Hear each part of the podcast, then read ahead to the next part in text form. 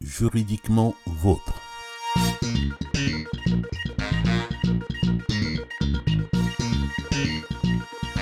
Le droit est notre affaire.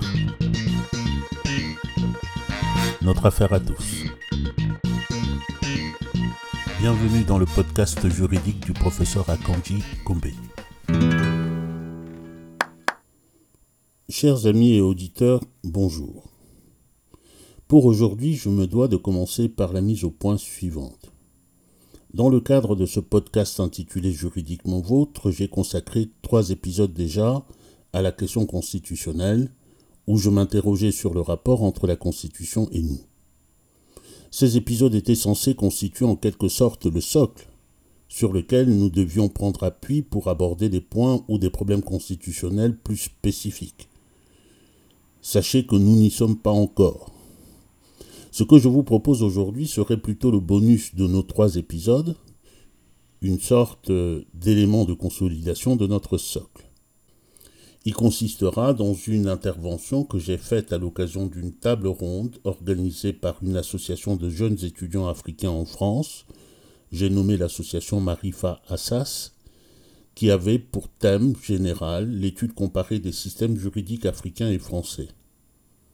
Le sujet de mon intervention était le constitutionnalisme africain et les réalités africaines, et j'ai jugé que la teneur de mes réflexions d'alors sur ce sujet pouvait utilement éclairer ce que nous avons déjà abordé auparavant. Je vous livre donc aujourd'hui ces réflexions dans la forme où je les avais exprimées et en vous disant bonne écoute à tous et à bientôt pour la reprise du fil de nos épisodes. Alors, je, renouvelle d'abord mes remerciements pour euh, l'invitation et j'y ajoute euh, mes félicitations pour l'initiative. L'échange est important et c'est ainsi que je prends euh, l'occasion d'aujourd'hui et je me réjouis tout particulièrement de retrouver euh, beaucoup de mes collègues, euh, le doyen Benachour que l'on ne présente plus, mon collègue Faune Nougaré que je rencontre pour la première fois même si ce n'est que virtuellement, c'est un plaisir, et, et, madame la professeure Bozine Miranda Metou également. Et euh, j'en profite pour saluer toute l'assistance euh, où je vois apparaître certains, certaines, euh, certains noms connus, y compris de mes étudiants. C'est une occasion de plus. En tout cas, j'ai écouté avec beaucoup, beaucoup d'attention et d'intérêt les exposés de mes trois autres collègues et beaucoup a été dit. Beaucoup de ce que je comptais dire euh, a déjà été dit et il reste assez peu de choses à dire. Et finalement, en les écoutant, j'ai fini par me dire que le plus utile peut-être à nos échanges euh, n'est pas que je fasse un exposé linéaire euh, avec nos formats académiques habituels, mais, mais plutôt que je formule quelques propositions un peu en forme de réflexion ouverte que je vais expliciter, essayer d'expliciter brièvement, et euh, une manière d'engager le dialogue constructif avec mes collègues et, aussi de poser les bases d'un échange avec euh, ceux qui nous suivent. Bien entendu, rassurez-vous, je m'en tiendrai à mon sujet, à savoir le constitutionnalisme africain et les réalités locales. Euh, en des termes simples, il s'agit de se poser la question de savoir comment penser et comment arriver à réaliser de manière utile la prise en compte des réalités africaines dans les constitutions africaines. Euh, sur le bilan, la partie bilan, euh, les exposés que nous avons entendus tout à l'heure euh, ont fait le tour, me semble-t-il. Et comme je vous le disais, comme beaucoup a déjà été dit, je vais essayer de m'en tenir à trois points dont le principal point est un point de méthode ce point de méthode part d'un préalable. Euh, un préalable que je vous demande de considérer comme un point de départ provisoire. Euh, j'aime bien partir d'idées simples, mais fondamentales. Et en matière constitutionnelle, euh, ces idées simples et fondamentales sont souvent décisives. Et la première idée fondamentale se trouve en répondant à une question qui est qu'est-ce qu'une constitution? Qu'est-ce qu'une constitution? Et, à cette question, euh, réponse provisoire, acte de souveraineté. Ça peut être la première réponse. Si on pousse un peu plus loin, euh, on peut y ajouter qu'il s'agit de l'expression de la volonté du souverain. On est un peu plus précis. En l'occurrence, dans les sociétés démocratiques où nous sommes, ce souverain désigné comme étant le peuple. Euh, et j'aimerais qu'on parte de cette définition élémentaire et je me réfère ici, euh, comme euh, le professeur Ben Achour tout à l'heure, euh, à un de nos éminents prédécesseurs et collègues, le professeur Georges Burdeau, et à une distinction qu'il faisait s'agissant du droit, notamment constitutionnel, mais du droit en général, entre la règle de droit et l'idée de droit, avec en prenant la nécessité que la règle de droit puisse être animée par une idée de droit qui est une idée sociale. Et une idée sociale est nécessairement située dans le temps et dans l'espace. Et c'est toute la question de l'exigence du caractère incarné de la norme constitutionnelle. En Afrique, c'est de ça que nous, sommes en train de parler. Alors, les idées que je vais exposer ici, je, l'ai dit tout à l'heure, ce sont des, réflexions, mais ce sont des réflexions que volontairement, euh, j'ai voulu dépouiller de toute référence doctrinale, très peu. J'ai cité tout à l'heure le professeur Georges Burdeau sur une idée générale que je trouve fondamentale et que je trouve euh, susceptible d'être partagée, mais je ne parlerai pas ici, je ne, vous renverrai pas à de grands auteurs ou à des grands penseurs, je ne vous ferai pas des bonnes citations de tel ou tel grand constitutionnaliste ou réputé tel, euh, et je n'évoquerai pas les grandes théories du droit constitutionnel, sauf sans doute celle que j'ai déjà évoquée, à ce qui a trait au rapport entre la Constitution et la souveraineté, hein, comme point de départ tout à l'heure. Alors, je ne fais pas ceci pour ennuyer quiconque, ou pour faire l'intéressant d'ailleurs, mais parce que il me semble que dans les discussions que nous avons, les références, les catégories, le bain, ce que le professeur Ben Achour euh, présentait tout à l'heure et, que j'appellerais le bain commun, dans lequel euh, baignent et plongent euh, différents participants à un ordre juridique ou en tout cas un système de droit particulier, ces références-là, c'est mon impression, fonctionnent la plupart du temps comme des pièges. Et je le dis ici, pas, pas, seulement, pas pour nous, nous les anciens, je le dis pour vous les jeunes chercheurs. Hein. Euh, ils fonctionnent un peu comme des pièges ou comme des alibis, euh, des pièges qui enferment la pensée dans le confort, le confort de catégories connues, d'institutions que l'on croit connaître, de procédures que euh, l'on considère comme normalisées et valables un peu partout. Et donc on a, on transporte ainsi euh, des catégories, des, éléments de système que, qui sont censés être immuables. Mais cette immutabilité, c'est une immutabilité qui a pour condition la désincarnation de la norme, la coupure entre ce que j'appelais tout à l'heure l'idée de droit et la règle de droit. Et c'est une sorte de dévitalisation de la pensée en quelque sorte. Hein. Euh, et pour la petite histoire d'ailleurs, lorsque j'ai découvert votre thème d'aujourd'hui, euh, j'ai eu des sentiments assez partagés. D'abord, je me suis dit, chouette, voilà un groupe de jeunes africains euh, qui veulent comprendre pour changer la société africaine, qui sont de bonne foi et de bonne volonté.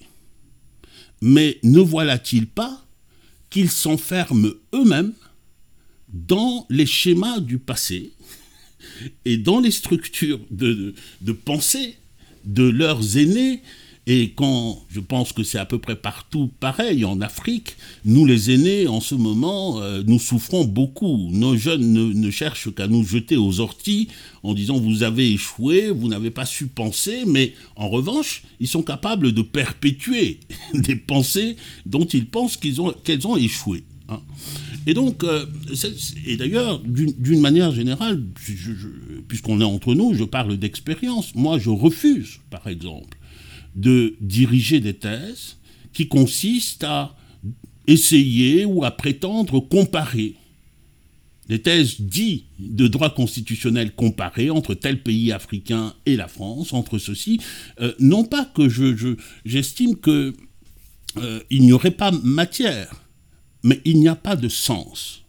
Il n'y a pas de sens en partant du préalable que j'ai donné tout à l'heure. En tout cas, euh, ma conviction, pour aller, pour aller à l'essentiel, ma conviction est que nous avons besoin, pour avancer en Afrique, pour que le constitutionnalisme africain avance, nous avons besoin d'une théorisation africaine pour le constitutionnalisme africain. Bien sûr, quand je dis cela, ce n'est pas dans une intention de fermeture, parce que je pense que dès lors que l'Afrique pourra construire une pensée constitutionnelle, elle pourra, elle sera en mesure de participer à la réflexion globale, mondiale, universelle, et d'apporter sa pierre à la construction du constitutionnalisme que l'on appelle aujourd'hui global. Alors, vous me direz, j'ai parlé tout à l'heure, mon sujet c'était les réalités, et ne voilà-t-il pas que je vous renvoie à une théorisation, à une exigence de théorisation. Mais cette exigence de théorisation, à mes yeux, ne nous éloigne absolument pas du sujet. Elle nous y ramène au contraire. Parce que je pense que Théoriser ne consiste pas à ne faire que des abstractions ou à ne construire que des systèmes dans le vide.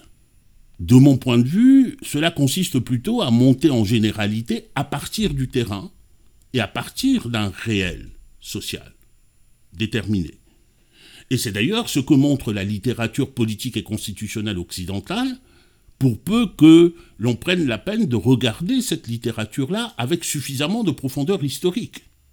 Et ce qui, à mon avis, peut faire, pourrait faire avancer mieux et peut-être plus vite la science constitutionnelle sur notre continent, c'est, me semble-t-il, une connaissance fine et intime de ce que j'appelle notre phénoménologie constitutionnelle ou à vocation constitutionnelle.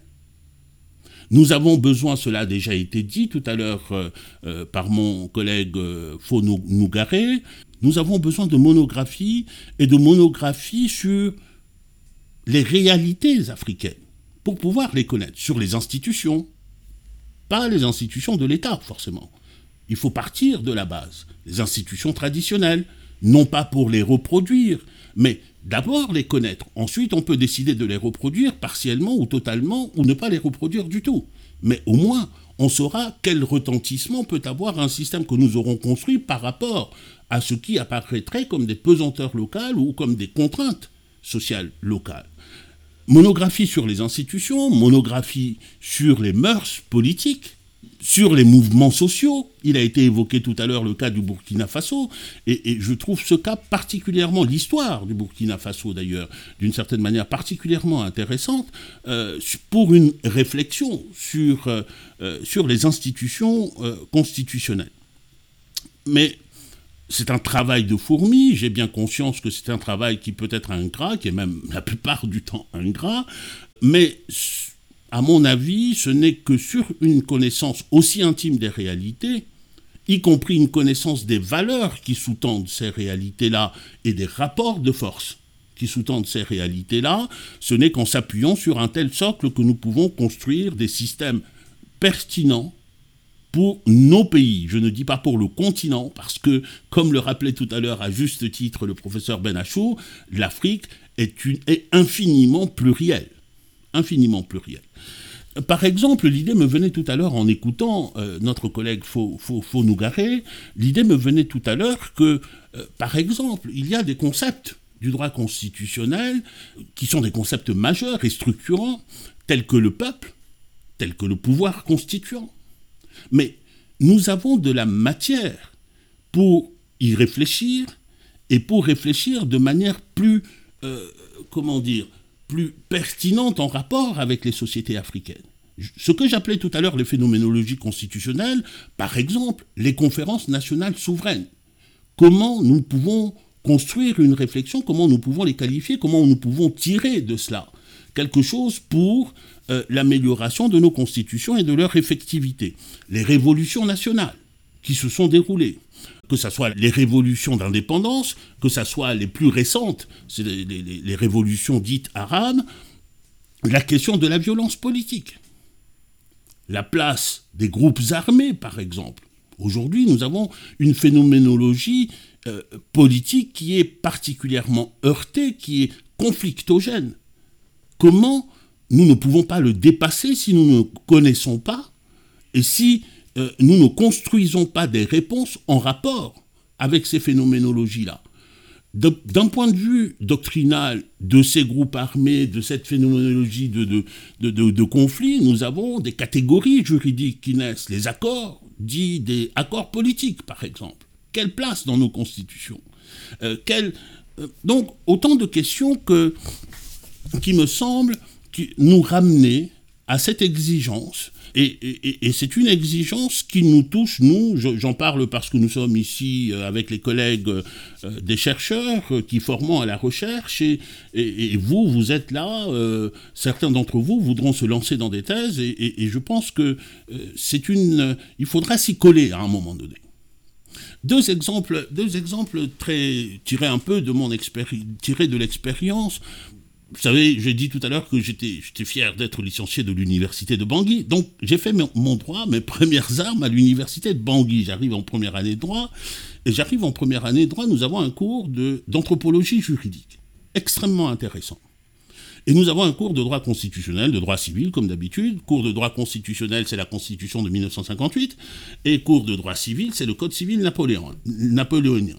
Et dans le cours d'anthropologie juridique, euh, nous nous retrouvons chez nous parce que on nous explique que les choses fonctionnent de telle manière, euh, mais en attendant, si tu es dans le cours d'anthropologie juridique, on les déclasse, on les déclasse du droit. Ce n'est pas du droit, alors même que la société fonctionne sur cette base-là. Deuxième exemple, J'arrive en France et je suis à Caen et je deviens doyen de la faculté de droit de Caen. J'étais très fier. Mais, euh, et je découvre quelque chose. Je découvre que euh, nous avions une énorme salle euh, remplie d'ouvrages très très rares, des volumes très très rares qui faisaient des rayonnages très très bon, très conséquents. Et ces rayonnages étaient remplis de ce qu'on appelle les coutumiers, les coutumiers normands. Pour la petite histoire, il faut que vous sachiez que dans les îles anglo-normandes continuent à s'appliquer comme droit positif les coutumes normandes. Or, les coutumiers normands, ces volumes qui étaient reliés, ils viennent d'où? Ils viennent de l'occupation de, la Normandie par l'Angleterre et du fait que systématiquement, le premier réflexe des autorités anglaises, des autorités occupantes, était de recueillir les coutumes locales et de gouverner ce territoire selon ses propres coutumes. Et pourquoi en Normandie, si loin dans le passé, et pourquoi pas en Afrique? Nous n'avons pas ce réflexe-là. Je, signale ces deux exemples pour dire deux choses. Premièrement, que dans l'étude du droit constitutionnel, mais même dans la pensée constitutionnelle et dans la construction constitutionnelle, nous n'avons pas besoin seulement de compétences juridiques, nous avons aussi besoin des autres compétences anthropologiques, historiques. Pour terminer, euh, je voudrais dire juste deux mots sur le fond et sur les, les voies et moyens. Sur le fond. Euh, j'ai invité tout à l'heure à se méfier des références préétablies, euh, mais je tiens cependant à revenir sur une question qui peut y être liée et qui est la question des valeurs fondatrices ou des valeurs fondements du constitutionnalisme africain. Et j'y reviens parce que il y a un certain discours qui est produit, et qui est produit notamment de plus en plus en Afrique, notamment par les jeunes, nos, nos jeunes, et qui consiste à dire que les valeurs fondamentales du constitutionnalisme seraient étrangères à l'Afrique. On va jusqu'à dire que l'idée même de constitution ne serait pas une idée africaine, que l'idée de démocratie ne serait pas une idée africaine, que l'idée de droit de l'homme ne serait pas une idée africaine. Bon, est-ce qu'on est si sûr de cela? On n'a pas le temps ici de développer, mais quand on renvoie D'où l'intérêt de connaître l'histoire de l'Afrique. Euh, j'évoque de temps en temps la charte de Kurukan Fuga, qui existait à un moment où l'Europe n'avait pas de constitution, et où même l'idée de constitution n'existait pas en Europe. Et vous avez, dans ce document qui date du XIIIe siècle, une déclaration de droit qui émerge à peu près en même temps que la Bill of Rights anglaise. Pourquoi ce ne serait pas une idée africaine? Et puis, est-ce que la liberté serait réservée à d'autres qu'aux Africains euh, Au nom de quoi Au nom de quoi il y a eu les luttes d'indépendance? Au nom de quoi il y a les luttes politiques et sociales d'aujourd'hui? Hein? c'est au nom d'un certain nombre de valeurs, et il se trouve que ces valeurs sont universelles. Le problème n'est sans doute pas le problème des, des, valeurs. Le problème est celui de la mise en œuvre et donc de l'adéquation pratique de ces valeurs-là à une société déterminée. Et puis, quand on dit, et là, je, n'y insiste pas, le professeur Benachour l'a dit excellemment tout à l'heure, quand on dit que ces valeurs sont étrangères à l'Afrique, mais de quelle Afrique parle-t-on? Et même ceux qui le disent, est-ce qu'ils connaissent même les, les, fonds africains, qui sont, comme je le disais tout à l'heure, infiniment pluriels Et un dernier mot sur les voies et moyens c'est-à-dire sur la manière et les exigences d'une concrétisation de la prise en compte dans les constitutions africaines de nos réalités africaines, dans leur diversité. Euh, ce que j'ai dit tout à l'heure ne doit pas être compris comme euh, la révocation de l'idée qu'il n'y aurait pas de particularisme africain dans les constitutions africaines. Hein. La, réalité africaine, la réalité africaine a été prise en compte, y compris dans les constitutions euh, des indépendances. Parce qu'après tout, lorsqu'on se dit que c'est du mimétisme, mais en toute bonne foi, les personnes qui sont arrivées au pouvoir à ce moment-là ont lutté, et ont lutté pour un certain nombre de valeurs, et ont cru que ces valeurs-là pouvaient être servies par des institutions déterminées, pouvaient être servies par des formes déterminées. Ils y sont allés. Ça a échoué, j'en ai d'accord.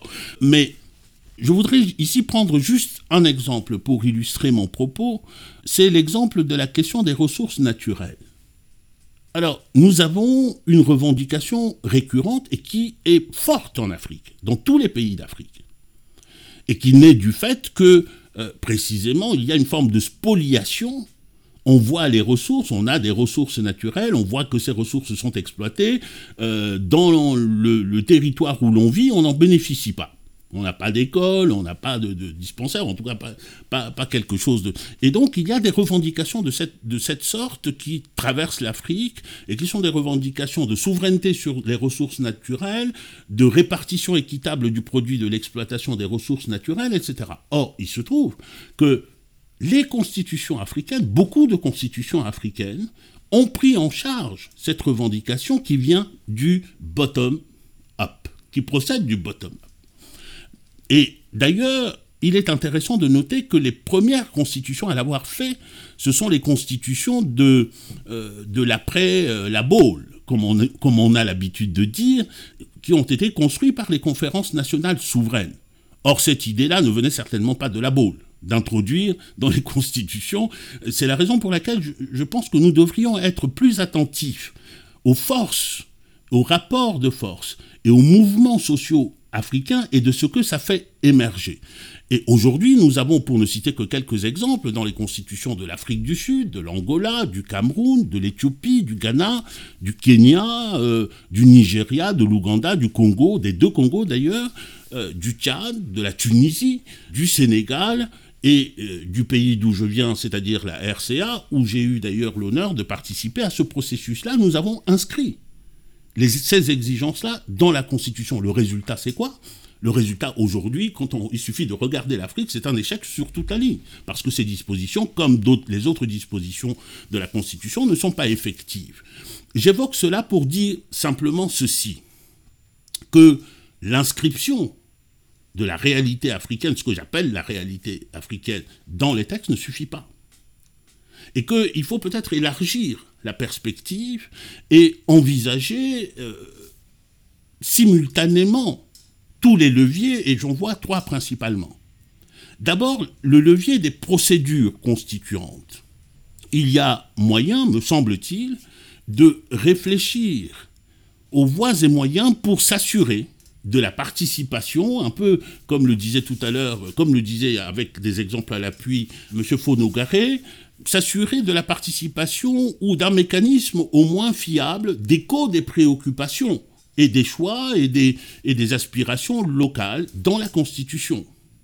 Ceci pour des raisons pratiques, mais aussi souvenez-vous de la définition initiale que j'avais donnée, la Constitution, c'est l'expression de la volonté d'un souverain. Et ce souverain, il est africain. Et il faut, si c'est l'expression de sa volonté, il faut quand même pouvoir en tenir compte. Et nous savons que les procédures de ce point de vue-là sont particulièrement importantes. Et, il y a là une piste de réflexion. Deuxième élément, deuxième levier, c'est l'exercice de la formulation des normes où l'enjeu ici est, surtout un enjeu d'efficacité que ne peut pas remplir un copier-coller. Euh, parce que pour pouvoir rendre efficace la norme, il faut observer le contexte dans lequel il va être appliqué, quels sont les obstacles spécifiques qu'il peut, rentrer, qu'il peut rencontrer, quelles sont les résistances qu'elle peut, rencontrer? Et enfin, là où nous pêchons formidablement, la question des garanties d'effectivité. Et si je prends l'exemple, par exemple, des ressources naturelles, on ne peut pas introduire un ensemble de normes nouvelles qui n'existent nulle part ailleurs, sans essayer de réfléchir à ce que cela implique comme adaptation des mécanismes de garantie, voire création de nouveaux mécanismes de garantie pour assurer leur effectivité. J'ai conscience que j'ai déjà été trop long. Je vous remercie. Je vais m'arrêter ici. Il vaut mieux qu'on échange.